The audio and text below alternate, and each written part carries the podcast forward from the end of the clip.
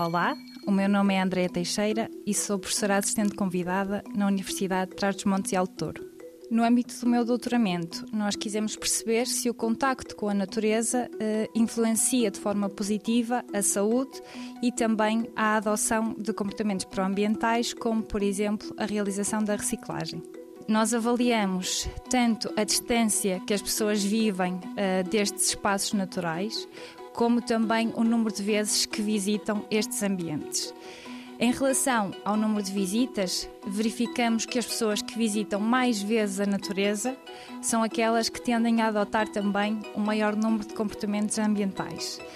Em relação à distância, constatamos que as pessoas que vivem mais perto da natureza são aquelas que têm menores níveis de gordura visceral isto porque estes ambientes eh, reúnem características eh, restauradoras que permitem a diminuição dos níveis de stress eh, e este indicador, quando ampliado, faz também aumentar, aumentar a gordura.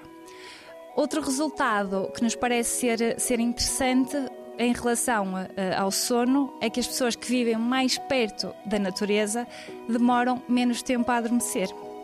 Estes dados parecem-nos ser importantes para planeadores urbanos e decisores políticos, sublinhando aqui a importância destes ambientes tanto na promoção da saúde humana como também uh, da, saúde, da saúde ambiental. A adoção destes comportamentos pré-ambientais será uma ferramenta, uma estratégia também aqui de mitigação das alterações climáticas.